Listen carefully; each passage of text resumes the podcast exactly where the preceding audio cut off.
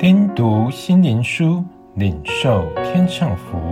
穆安德烈秘诀系列：圣灵启示的秘诀。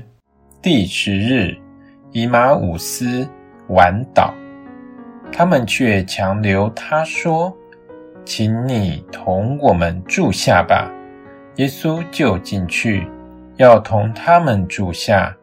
到了坐席的时候，他们的眼睛明亮了，这才认出他来。路加福音二十四章二十九到三十一节。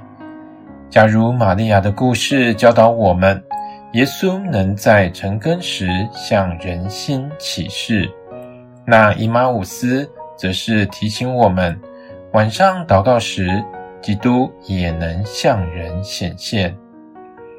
两位门徒开始是抱着极沉重的心情，他们不相信妇女从天使那儿听来的信息，耶稣却亲自就近他们，只是他们眼睛迷糊，不认识他。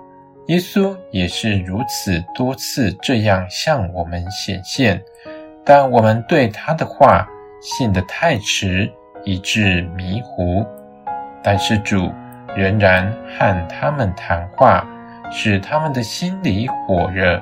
他们却仍没有想到，这可能是耶稣他自己。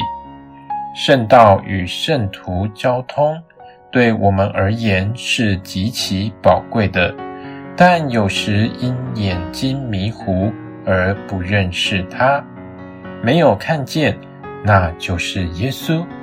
这现象是常常发生的。